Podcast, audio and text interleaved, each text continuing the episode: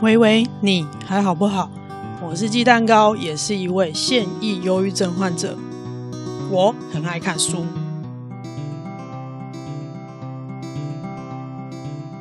本期节目感谢 Readmoo 读墨电子书平台赞助电子书，推广电子阅读。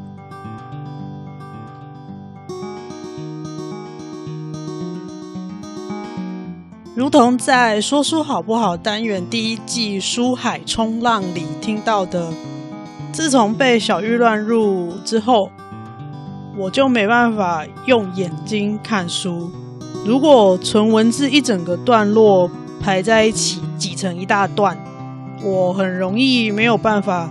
看懂这一大段字想要表达的是什么意思。所以，多数情况下，如果是文字为主的内容，我就会使用机器语音。像如果是在苹果装置上的话，就是 Siri 先生；那如果是使用浏览器，就会有很多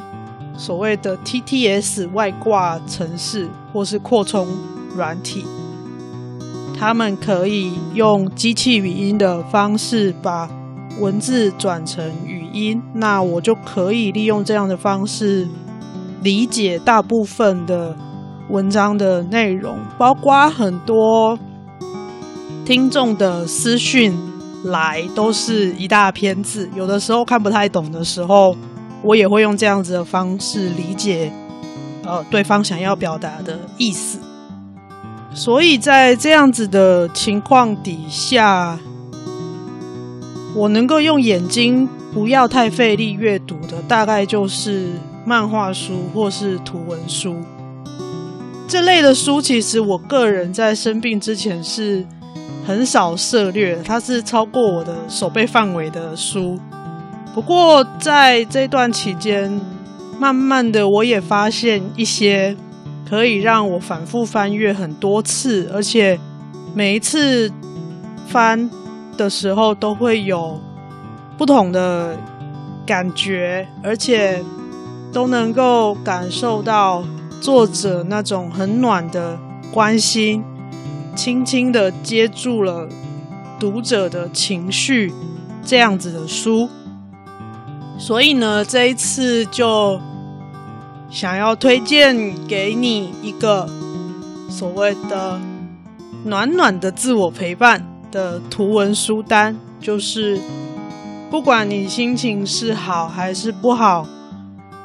只要你打开这些书，你都能够感觉得到，作者可能是说出你的心声，或者是安慰了你的情绪，给了你很棒的陪伴。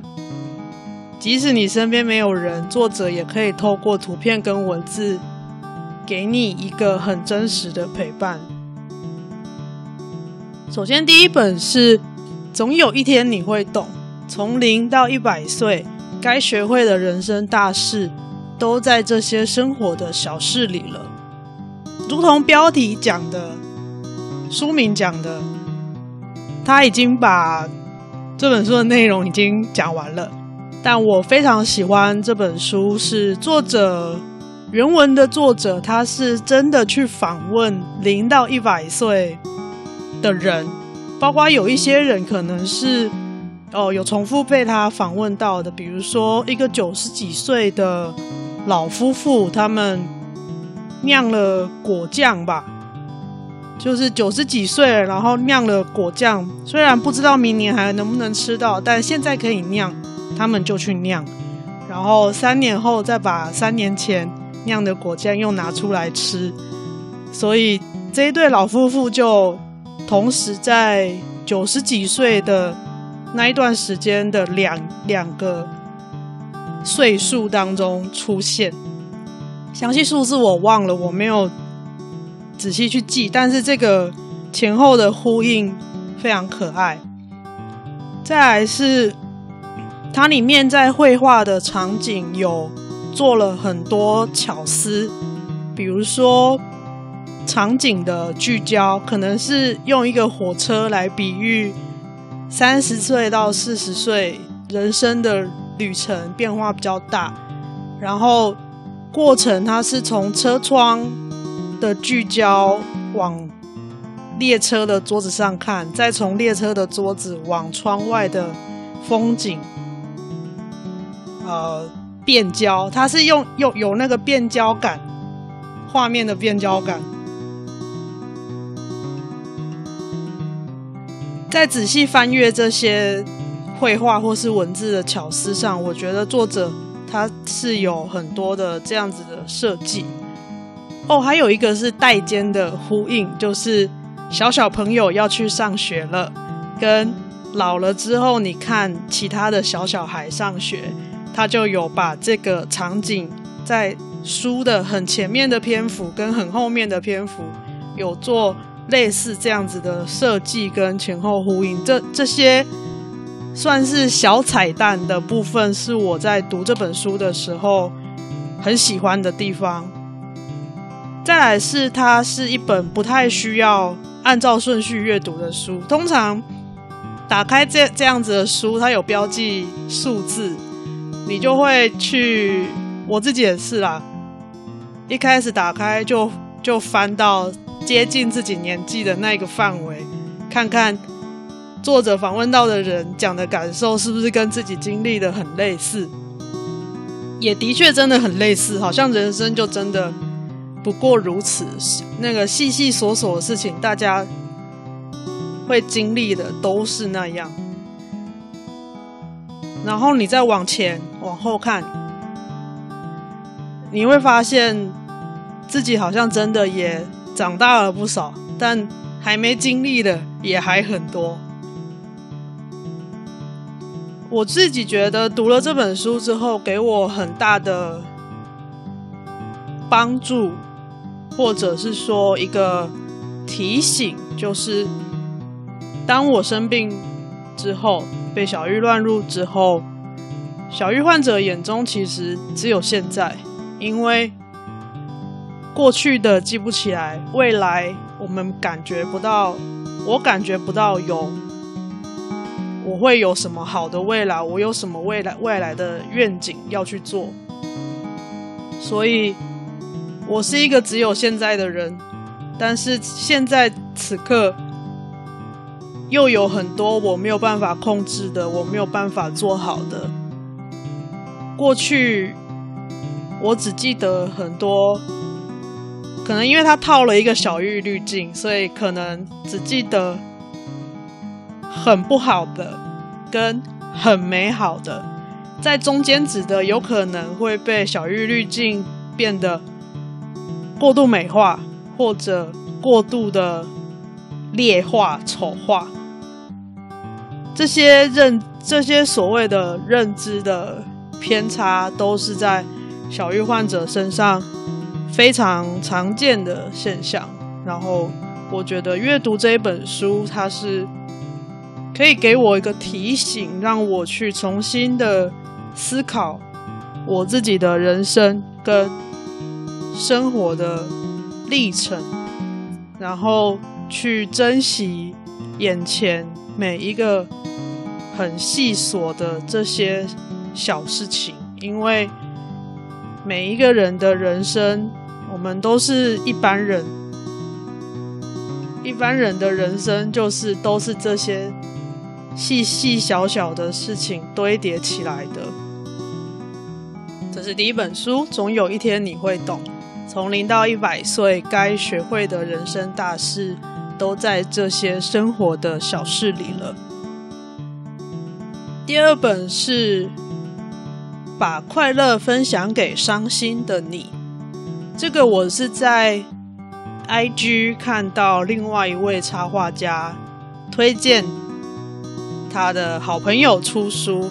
作者叫做卷卷，他的 IG 账号我会再附在 Show Notes 上面。当时我是几乎一看到这个封面之后，上读墨的网站试阅了几页。读墨网站上，它每一本书都可以有出版社开放的试阅内容，大约是占总篇幅的百分之十左右。那看出版社开放哪些内容给你试阅。那因为这本书它在实体书店是有被封膜封起来，所以基本上你只能看到封面跟封底而已，你看不到内容。电子书的话，你就可以看到前面几页的一些内容。所以我试阅完之后，我就立刻买了。我非常非常喜欢它的封面，它的封面是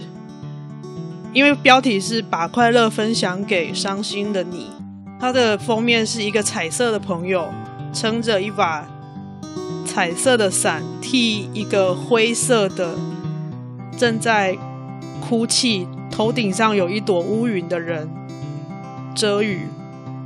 然后去展现出这个把快乐分享给伤心的你的意象。光这个封面，我就凝视了非常非常久。这个跟我自己的个人经验也有一些关系，因为我自己在还没有确诊是忧郁症，但是有一段时间的低潮的时候，刚好那时候认识的一个学弟，他正在，他现在正在成为专业心理师的修行的道路上。那那个时候他需要做一个。艺术治疗的实习作业，所以他就找我合作，我变成他的个案，然后让他练习使用一些艺术治疗的媒材，所以有画画啦，有一些牌卡之类的。然后我一边当他的个案，当完个案之后，又给他一些回馈，告诉他我对这些。媒材操作方法的一些想法之类的讨论，他再回头去课堂上跟他的老师讨论，这样，但是他呃成为一个专业心理师的一个训练的过程啊，艺术治疗是一个蛮蛮庞大的领域，以后有机会的话，我可能会再来介绍，或者是再找专业的人来节目上介绍，whatever，就是这个以后再说，这样。为什么会想到那一场跟学弟的艺术治疗的讨论呢？是因为那一次是我我们我们约了很多次，其中有一次用牌卡，然后我最喜欢的那一张牌卡的图案，它就是一个也跟那个封面的那个构图的意象很像，有一个人蹲在地上，看起来很沮丧，心情很不好。然后有另外一个人，就是骑着摩托车在画面的左边，然后递给蹲在地上那个人一顶瓜皮安全帽。就是我觉得这这个在台湾应该是很很日常的一个画面吧。然后我对那一张牌卡的印象非常非常深刻，就是很多时候不用多说，然后。这种伸出手的帮助跟默默的陪伴，其实就可以让人非常非常的感动，而且，因为我大多数时候是那个蹲在地上很难过的人，自从生病之后，所以对于这样子的画面，感觉到特别的。难能可贵吧，嗯。再是卷卷，他是一个大学刚毕业不久的女生，所以她在里面就是有比方自嘲了她自己母胎单身啦，然后很想要交一个男朋友，那种很可爱的、很可爱的文字跟图片表达，但也有很多她自己对生活的反思，很多时候是她。的自我对话，就是图片上画了她可能生活上开心或不开心的事件，然后再到画面的右下角呢，他就用短短的文字给自己也给读者加油打气。这样，虽然那些文字是有一点点心灵鸡汤啦，但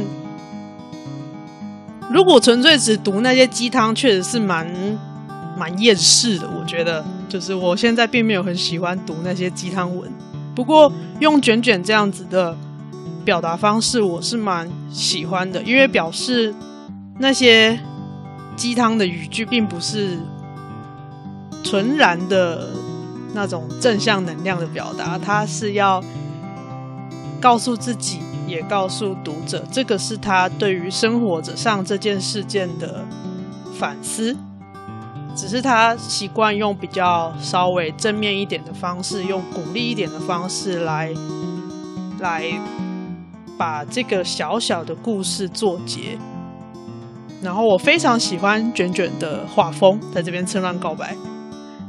这是第二本，把快乐分享给伤心的你。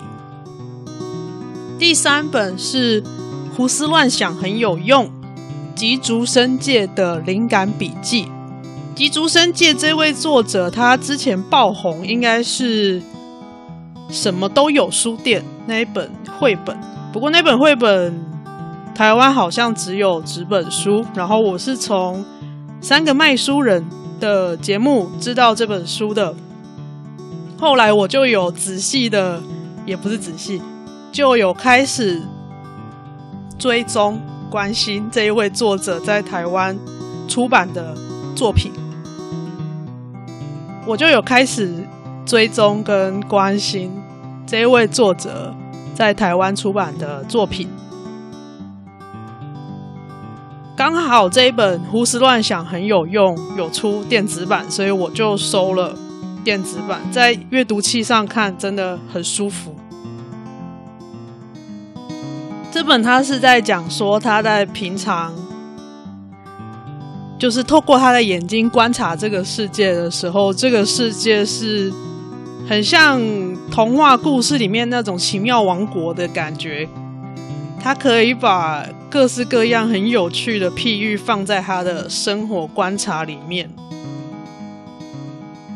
虽然说，如果是你想要成为跟他一样这种有点怪怪的创作者，这个可能不是一个非常。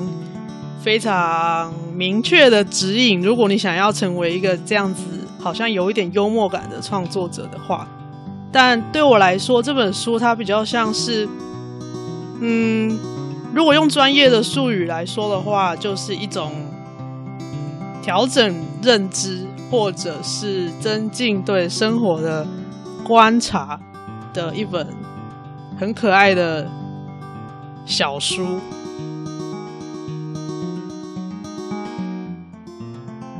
这本推荐给你，胡思乱想很有用，及竹生界的灵感笔记。那我就不爆雷了，喜欢的人可以去看。第四本是编辑小姐 Yuli 的绘图日志，剧透职场微厌世不暗黑的办公室直播漫画。编辑小姐 Yuli 她也有粉砖跟 IG，我一样会放在 Show Notes 节目笔记里面。Yuli 的话，其实我会开始对出版业或者是书有兴趣，就是一方面是休养之后开始可以有比较多的时间读专业领域以外的书，再来是我很喜欢三个卖书人这个 Podcast 节目。那他们有时候会聊一些出版业或者是书店的职场故事，我还蛮喜欢出版人的那种职场的故事的氛围。其实广义来说，出版人也是一种内容产业，跟 Podcast 其实是一样的。如果用很广义的方式来说，只是我们的载体不一样。出版业也许他们产出的产品就是书籍，或者是呃课程教材之类的。Podcast 就是声音内容为主。编辑 Yuli 的绘图日志，他是本来他就会把他工作上遇到的鸟同事、鸟主管、鸟作者各种。职场厌世文，就是他会把它用图画的方式画出来。在这本里面呢，他用图的方式告诉大家编辑都在干嘛。就是看完看完之后，你就会觉得编辑真的不是人当的，要要能够做成一本书，编辑真的是在背后最大的推手，他要抓预算，他要你进度，抓作者的稿子，校对。校对可能还有专业的校对人员，但是他需要，他有点像一个专案管理嘛，或什么，因为我没有做过相关的工作，就是他需要把一本书当做一个一个专案在跑，一个计划在跑的感觉，然后关于这个计划的大小事，全部都要编辑去做。再来是他用很简单的。好懂的图文，告诉你做成一本书有多么不容易，有多么费工。然后到目前为止，这样子看下来，出版业真的还是非常精细的手工业。我的感觉是这样。然后它是一个很轻松的漫画，不管你是在哪一个职场工作，我想应该都会有共鸣。这个有点像我很喜欢的另外一位插画家，叫 I'm Mark，我是马克。因为他以前他自己转行当插画家之前，他是在广告业工作嘛，也是很卖血卖血卖肝的的行业的职场，所以这一类的图文，我想是会让很多在折腰的人很有共鸣的一本书。最后呢，因为这一次读墨的赞助，所以我请他们加码了一本我自己，我好像提过很多次，我自己在二零一九年的心目中排行榜第一名。我离开之后，它是一本母女合著的书，主体的内容呢，就是妈。妈妈给女儿的留言，就是女儿害怕妈妈走了之后，不知道该怎么在人生的路上走下去。那妈妈妈就写，把用文字写下来，从离从妈妈离开的第一天，一直到女儿也变成老太太，整个。一万多天还是两万天的过程，告诉他，即使妈妈已经离开，爱跟记忆一直都会用各种形式存在。里面的图跟文字我都非常非常的喜欢，比如说，呃，永远不要实现的。愿望清单，或者是不要拟定什么人生目标？难道达成目标之后，你人生就不要活了吗？类似像这样，很直白，然后可以让人会心一笑，但是又能够感觉到那种很温暖的爱意，呃，环绕你的感觉。像这一类。的图文书，甚至是全彩书，我现在其实比较喜欢在电脑荧幕上看电子书。当然，其中有几本我自己也有另外买纸本书，但是我现在会偏好看电子书了，是因为尤其是全彩的，它很多时候有跨页的那种大张的图，在比较厚的纸本书，它如果装订起来之后。中间那个凹下去的地方啊，总是会让视线没有办法有那种完全连续的感觉，这个就是它物理上的限制嘛。但是如果是在荧幕上直接看这种跨页的图，它的视野会感觉很完整，而且高画质的画面，它一定会比油墨印刷在纸本上精细很多。尤其现在很多书，因为呃要使用环保油墨的关系，它势必是没有办法呈现像电脑荧幕上的那种高画质那么精细的感觉。那当然，用电脑荧幕看就没有办法像看纸张一样那么久，然后眼睛也比较容易疲累。这大概是使用电脑荧幕的阅读的缺点，所以我也比较少在电脑荧幕上看书啦。但是如果是这种全彩的书，我现在会很多就是转到电脑荧幕或是平板上面看。因为那个彩色、那个全彩的感觉，真的就是比纸本来的鲜艳好看。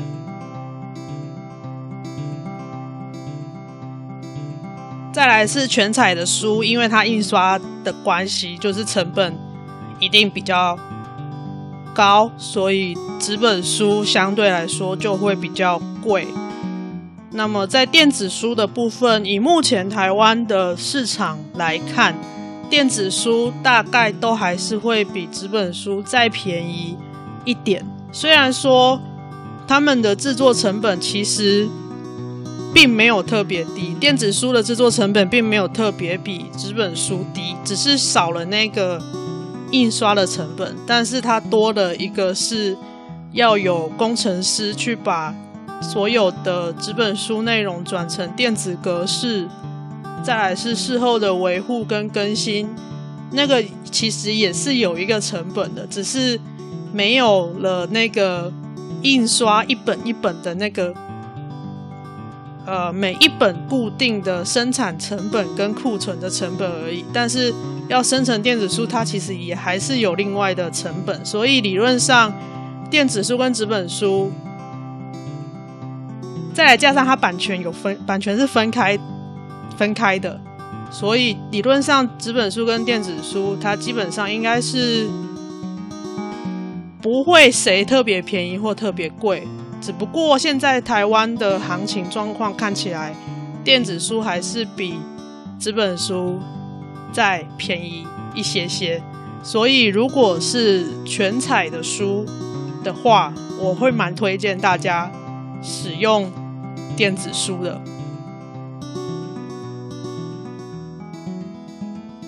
本集节目感谢 r e m o 读墨电子书平台赞助电子书 r e m o R E A D M O O 繁体中文电子书数量最多的本土平台。本每月阅读马拉松与超可爱的活动徽章搜集活动，不止卖书，更鼓励读者开书。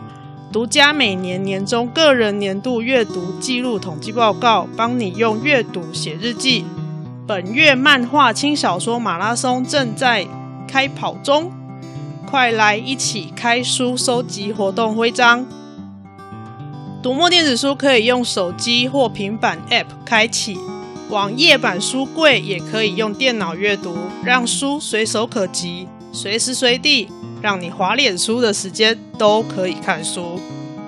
流式电子书可以让读者自行调整字型、文字大小跟行距。让版面适合个人习惯，用适合自己的步调方式阅读。内建机器语音或者使用 Siri、Google 语音都可以完整支援朗读哦，是阅读障碍人鸡蛋糕的大救星啊 Moon Ink 系列电子书阅读器，电子纸萤幕不会主动发光，对眼睛阅读的疲劳程度与纸张相同。比起手机、平板。比较能够长时间用眼睛阅读哦。另外，在合作的独立书店可以使用三倍振兴券购买 Moon Ink 电子书阅读器哦。r e m o 读墨电子书，让你用眼睛、用耳朵都可以自在的书海冲浪。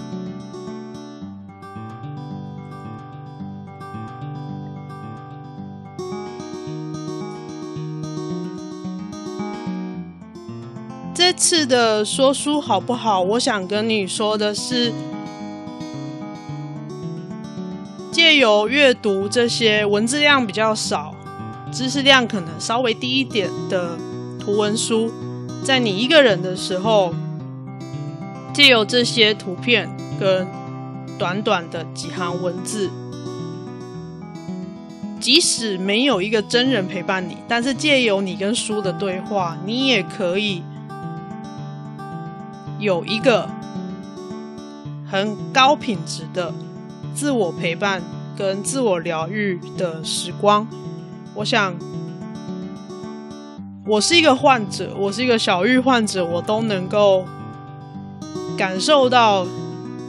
作者的那个暖暖的心意了。今天不管你是不是患者，我想今天推的这几本书，暖暖的自我陪伴书单里面的这几本书，都可以带给你这些会心一笑或者又笑又哭的感觉。另外，这一次是我节目开张以来第一次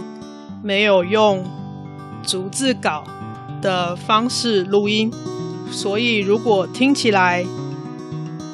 停顿跟口急，或是重复讲的地方比较多一点，还请多多包涵，因为这个是我练习跟复健了这么久之后的结果。我想要开始渐渐的呈现。比较真实的我自己在讲话的样貌，暖暖的自我陪伴书单推荐给你。电子书购书连结我会放在 Show Notes 节目笔记里面，透过连结购买结账对你没有损失，只要你透过我提供的连结结账，不一定是购买我推荐的书。依照你当次结账的金额，我会得得到通路的一点点分润，这会帮助我做出更好的 podcast。最后感谢读墨的赞助，所以这一次呢会抽出三位读者，可以赠送给你电子书兑换码，可以从这一次推荐的五本书里面。选一本兑换，送给你兑换码之后呢，你就拿着这个兑换码去读墨的网站。首先你要有一个账号，读墨账号。拿着这个兑换码呢，就到你的账号，把自己的账号头像点下去，就会看到输入兑换码的选项，把兑换码输入进去，你就可以选择要自己领还是要送给别人也 OK。那么这次的说书好不好，就介绍到这里。感谢 First Story 技术支援，节目网站全新上线喽！可以在网站直接收听，针对每个单集按爱心留言或连接到各大收听平台。如果你喜欢这个节目，欢迎到网站随喜一杯蜂蜜红茶，让我未来有机会可以做出更好的 Podcast。另外，这个节目还有语音信箱、Facebook 粉丝页、Instagram 跟 Gmail 账号。有任何想法、建议，或者想要在节目上分享你的故事，都可以留言、录音、私讯或寄信给我。无论你在哪个平台收听，也都欢迎留言打新并分享给你的朋友。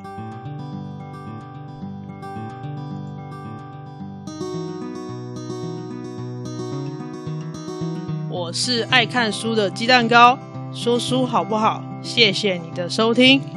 喂喂，你还好不好？